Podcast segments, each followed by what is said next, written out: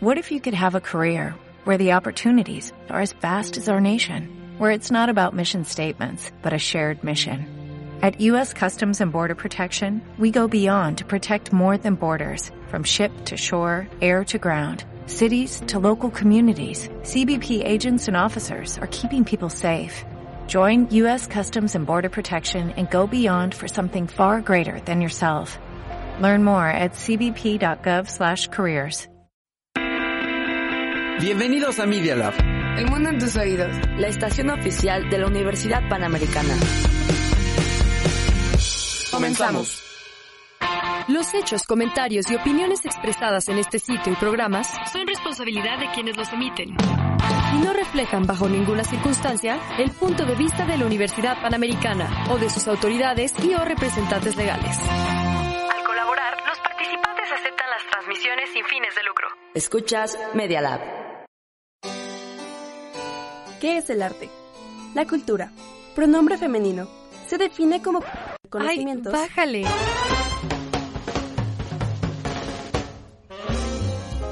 Bienvenidos al Artebrige.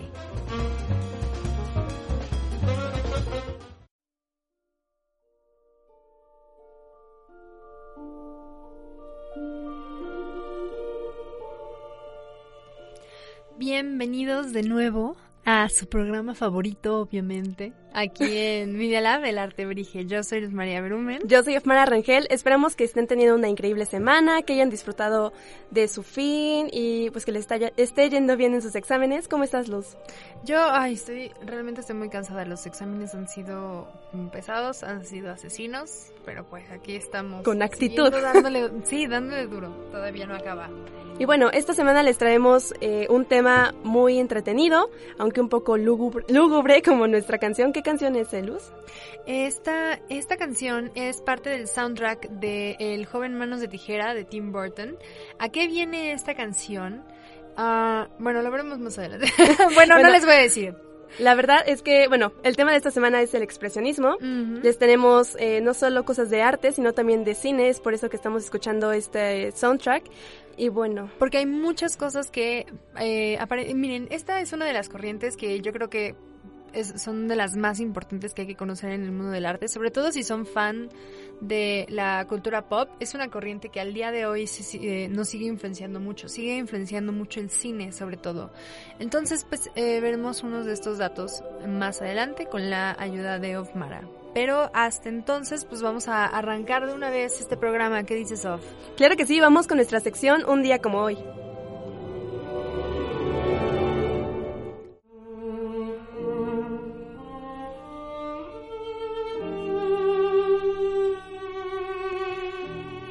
Era un día como cualquiera. Edward no se había sentido bien. Y la solución que encontraron sus amigos fue salir a distraerlo un poco. Algo en el ambiente que los rodeaba no era lo mismo. Había algo que estaba preocupando a Edward.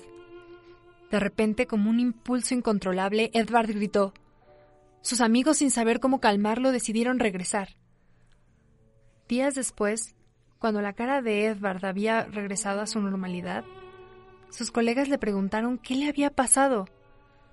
Esto fue lo que les contestó. Iba caminando con dos amigos por el paseo. El sol se ponía, el cielo se volvió de pronto rojo, y yo me paré, cansado, me apoyé en una baranda. Sobre la ciudad y el fiordo azul oscuro no veía sino sangre y lenguas de fuego. Mis amigos Continuaba la marcha y yo seguía detenido en el mismo lugar temblando de miedo y sentía que un alarido infinito penetraba toda la naturaleza. Ese miedo inesperado, ese pánico tan repentino, quedaría plasmado para siempre en la que sería la obra más famosa de Edvard Munch, El Grito.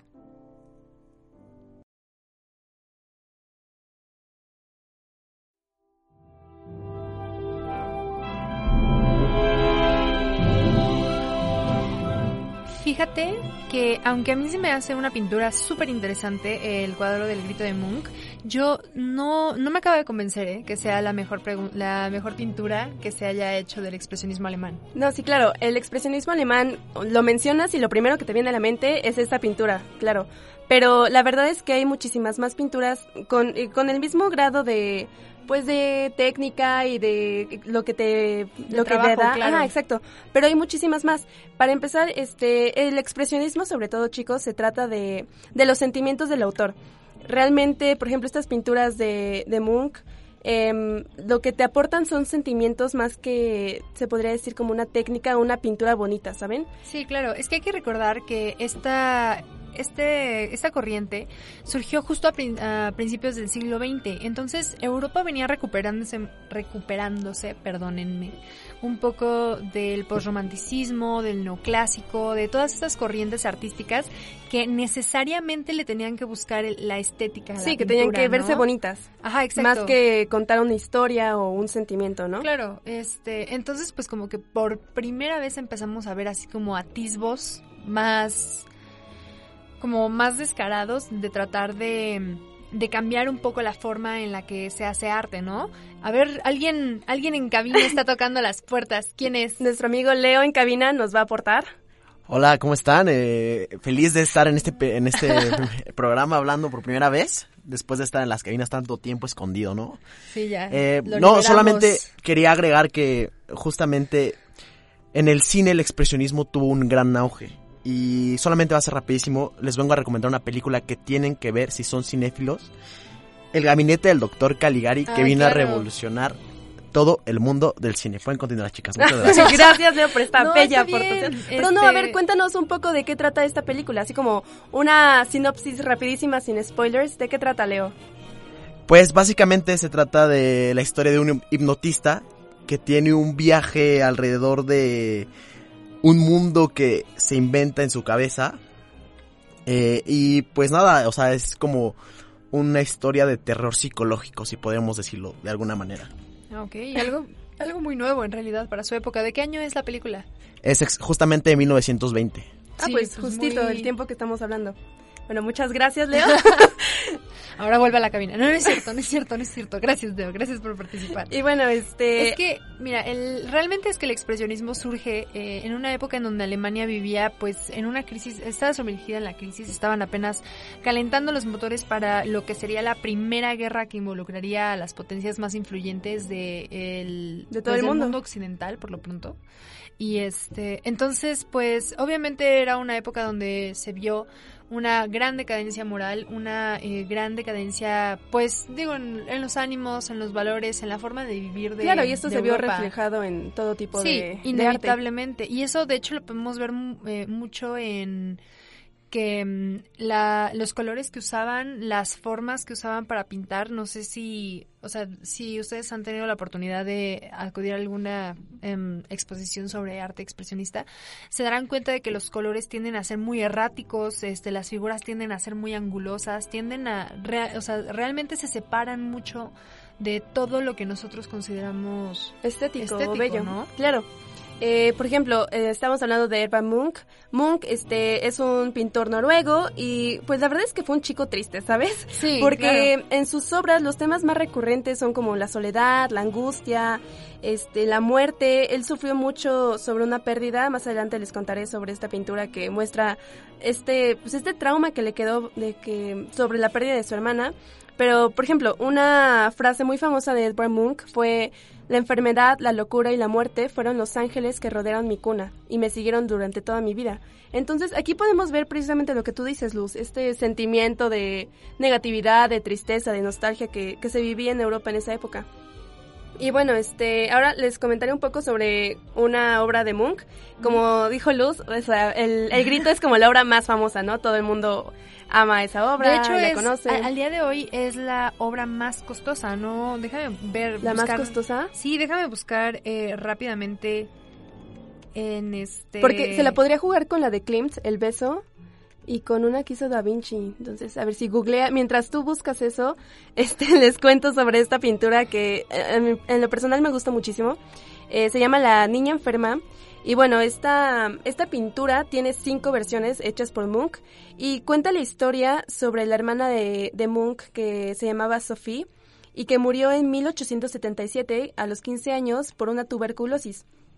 Esta pintura, eh, si la pueden googlear para que la puedan ver al mismo tiempo que nosotras, eh, muestra cómo aparece una niña enferma pelirroja y lo que Munch quería transmitir en esta pintura era la palidez de la niña. Este, los colores que más resaltan son el rojo, el blanco, un poco de verde y el negro de la señora que está sentada al lado de ella. Y este, y lo que vemos en esta pintura, por si todavía no la tienen a la mano, es, como mencioné, es esta niña que se ve que está enferma, está decaída, ya está como en sus últimos momentos, y a su lado, sosteniendo una de sus manos, está su madre, lo podemos intuir que es su madre, y está llorando la próxima pérdida de su hija. Entonces, estamos viendo cómo Munch tiene este, este trauma de que perdió a su hermana a una edad súper joven.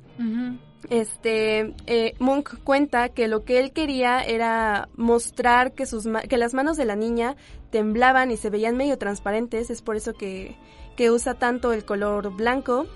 Y este, y pues es esto, es mostrar los sentimientos de Munch sobre la técnica, porque mucha gente, cuando Munch presentó este cuadro a sus colegas pintores, no gustó, o sea, precisamente por esto, por los trazos de, de la niña que estaban medio incompletos, que las manos estaban medio mal hechas, pero lo que a Munch le, lo que le importaba a Munch era transmitir el dolor de la madre, como esta tranquilidad que la hija quiere aportarle a su mamá y sobre todo las manos, que se vean como traslúcidas, que se vean temblorosas y así. Entonces yo creo que es un, un cuadro muy bien hecho de Munch y que puedes conocer aparte del grito, como ya lo mencionamos. A mí lo que me gusta de esta corriente es que yo creo que tiene una aproximación muy psicológica al mundo del arte. O sea, miren, la verdad es que yo no soy fan de las vanguardias, excepto del modernismo tal vez.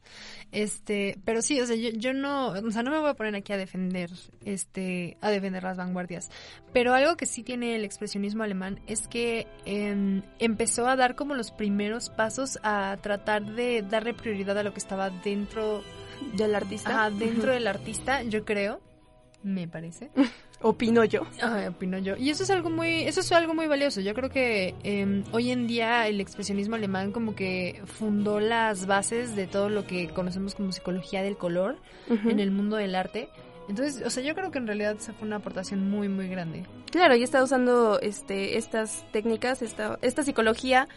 Es, pues así, es lo, es lo que em, lo innovador, se podría decir, de Munch, que ya está dando significado a través de los colores más que la técnica. De hecho, justamente ahorita acabo de buscar el precio del el grito de Munch. Eh, esta pintura fue evaluada en una subasta por 119.9 millones de dólares en Nueva York. Es una de las obras de arte más famosas del mundo, como ya lo hemos mencionado. Es em, esta pintura es, en, al menos en una subasta, eh, rompió un récord histórico. No es la pintura más costosa, pero sí es la pintura más costosa en ser subastada. Excelente. bueno, ahora... Maravilloso. Increíble. Ahora, Luz, tú cuéntanos, ¿qué pintura traes tú? Uy, bueno, miren, yo tengo una pintura que no les mentiría si les digo que es propiamente del de eh, expresionismo alemán, pero es que este, esta em, corriente artística marcó la pauta para muchas para muchas corrientes que vinieron después en las vanguardias, ¿no? Entre ellas el cubismo. Entonces vamos a ver, por ejemplo, que eh, Pablo Picasso, em, muy, o sea, muy temprano en su carrera, por ahí del 1903-1904, em, o sea, más por la época de, del expresionismo alemán, pintó una obra que es a la que se le llama El viejo guitarrista ciego. Ahora, es una pintura que yo bueno, la primera vez que la vi yo tenía 12 años y fue fue en un museo de creo que fue en el museo Franz Mayer. A mí a mí me dio muchísimo miedo esta pintura. No, sí, claro. O sea, los temas de por sí son muy tétricos. o sea, lo que podemos ver en esta pintura es un hombre jorobado, o sea, súper, súper flaco, pintado, o sea, con la piel azul, eh, sin ojos, para, o sea, con las cuencas de los ojos vacías, y acariciando así como pasivamente una guitarra. O sea, es, una imagen muy intrigante, es como estas imágenes que, que, o sea, es cuando te das cuenta de que no necesitas representar como sangre o violencia para transmitir esto. Para, realmente afectar a tu, a tu espectador, ¿no? Entonces, pues este cuadro fue, como ya les comenté, fue pintado en 1903 eh, con, en, en óleo. Es una pintura, además, o sea, por, por si fuera poco, es una pintura enorme. Mide un metro 21 centímetros de alto y 92 centímetros de ancho. Eh, o sea, prácticamente un metro de ancho. Sí. Entonces, pues imagínense, sí, cuando la vi yo no, o sea, no, no, no fui la persona Trauma más total feliz desde en los ese 12. momento. Pero, en, o sea, yo creo que igual es una pintura muy, eh, muy valiosa. El, col- el color azul es realmente lo que predomina y esto es lo que yo creo que le da este sentido como de, de desolación a la, a la pintura. Y es algo que se ve, bueno, que hasta entonces se había visto pocas veces en la historia del arte. De hecho, este, a la fecha yo creo que podríamos aprender mucho sobre cómo usar el color para el arte, pero un cinematógrafo, ya que estamos entrando en esa época, que en ese tema, que yo creo que realmente supo usar el arte fue precisamente Tim Burton. Sí, estar- el público debe estar como, ¿qué onda con estas morras? Porque estamos escuchando Navidad. No, chicos, es porque tiene que ver con el tema. Como bien dice Luz, este Tim Burton también es un artista expresionista, pero contemporáneo, como había dicho. De hecho, este, la, la- el, ay Dios, la película que nos recomendó nuestro querido, queridísimo amigo Leo, El gabinete del doctor Caligari, es una película igual, de, o sea, del expresionismo alemán, obviamente, pero que luego fue retomada por eh, Tim Burton para, como inspiración para hacer El joven manos de tijera. De hecho, si pueden ver las dos películas, pueden darse cuenta de que Edward, el, el, el joven El manos joven. de tijera, Johnny Depp.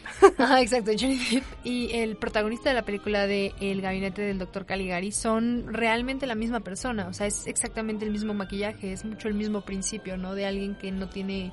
Creo que Tim Burton le da un giro mucho más romántico a su historia porque pues...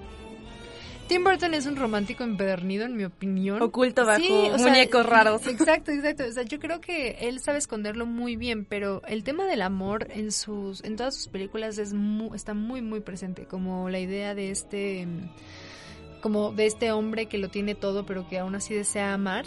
O sea, creo que es algo muy bello, ¿no? Y es algo que obviamente no corresponde al expresionismo Sí, claro que no.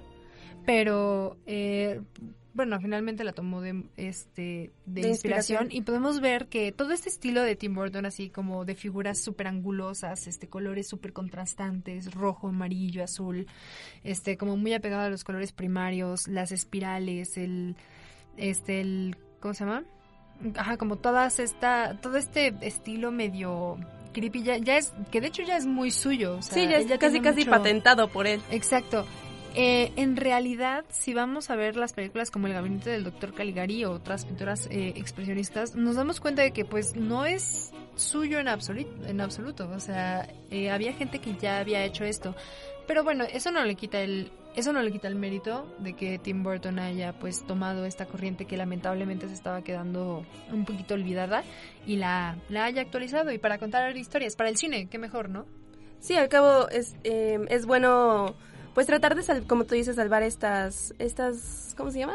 Eh, movimientos, estos movimientos. Perdón, muchachos, es Sí, que lo es, siento. es época de exámenes, o sea, no Este, ajá, más. salvar estos movimientos y pues mostrarlos a, la- a las siguientes generaciones a través de del cine, de la cultura pop, de personajes que al final de cuentas nos han quedado tan este grabados en nuestras mentes, en nuestros corazones.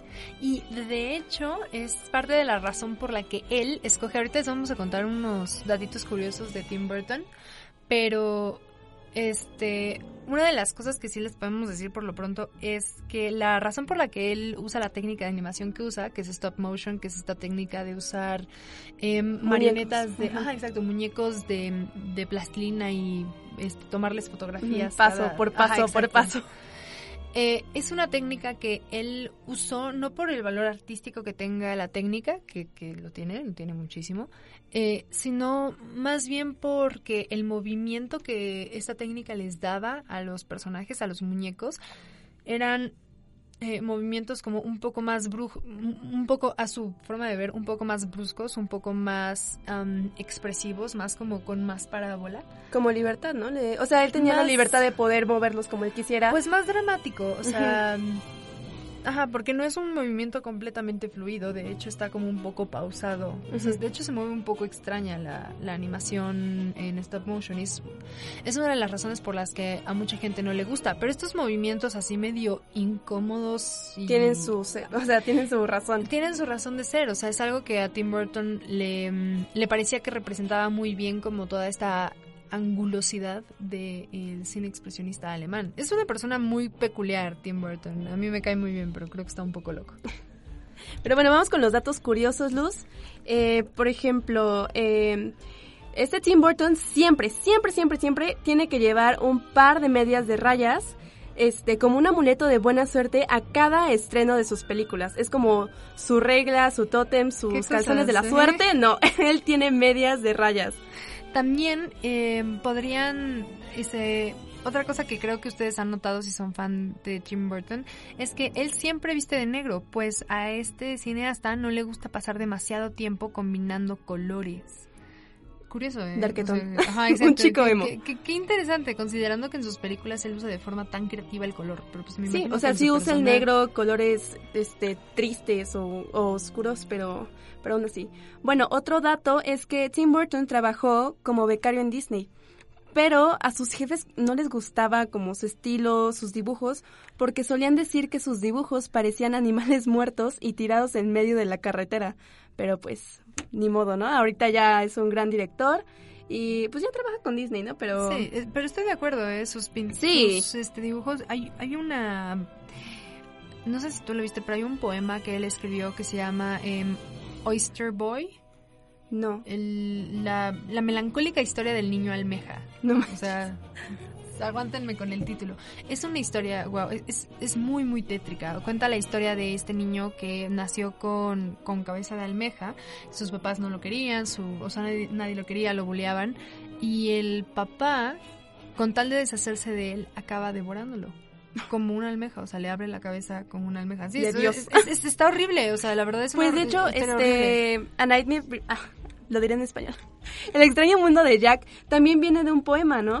Dice que escribió el poema y solo había tres personajes en este poema cuando cuando lo hizo este Tim Burton y de ahí derivó a los demás personajes que ahora conocemos. Sí, y creo que también era una historia mucho más tétrica, que era la historia de un hombre que había muerto calcinado o algo así, como que nunca había encontrado la dicha. No recuerdo muy bien de qué trataba el poema, pero sí. Ha medio tocado Tim Burton. Muchas de sus películas y de sus, bueno, de su trabajo está inspirado de nuevo, como en muchos de los principios del expresionismo alemán, como esta idea de desolación, de eh, desesperación, de tristeza. Entonces, pues, por lo pronto, nuestra recomendación por la, de la semana, aparte de ir y darse un supermaratón con todas las películas de Tim Burton, es este... ¿Cuál es, Luz? Dime. ¿Cuál es nuestra recomendación de la semana? No, nuestra recomendación de la semana es que vayan a ver el gabinete del Dr. Caligari, por favor. Como dijo Leo. Que vayan a ver, eh, que vean el joven Manos de Tijeras, si es que no les arruina del todo la, la película. Y si quieren volver a ver El extraño mundo de Jack, o este El cadáver de la novia, véanlas para que vean un poquito de esto. Igual si quieren buscar nuestras pinturas que les comentamos, búsquenlas en este regresense tantito en el podcast y escuchen estas pinturas, escuchen, ¿eh? Vean estas pinturas, este la verdad es que valen mucho la pena conocer un poquito más de Munch. De hecho, ya que estamos mencionando nuestros podcasts pasados, adivina a dónde voy a ir dentro de un mes. ¿A dónde vas a ir? ¿Me vas a dejar? ¿Qué voy, a, hacer yo? voy a ir a ver Van Gogh Live. ¿En serio? ¿Se acuerdan? Qué padre, Luz. Nuestro primer, precisamente nuestro primer programa se trataba de el... ¿De Van Gogh? Ajá, del, ajá, exacto, del post-impresionismo de Van Gogh.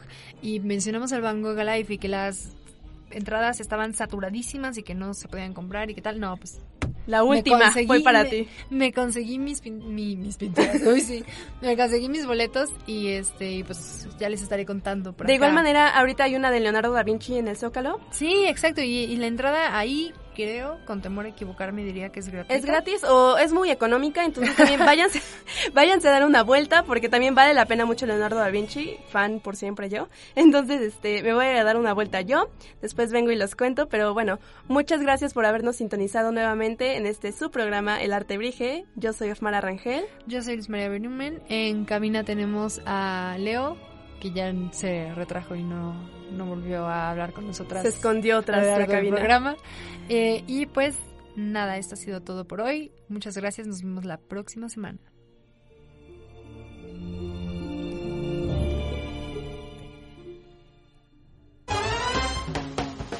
Así quedó terminado el artebrige de hoy. Te esperamos en el próximo artebrige.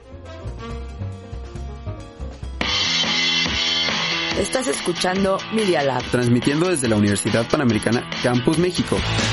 Valencia 102, primer piso. Colonia Insurgentes Miscuadro. Bienvenidos a Media Lab. El mundo en tus oídos.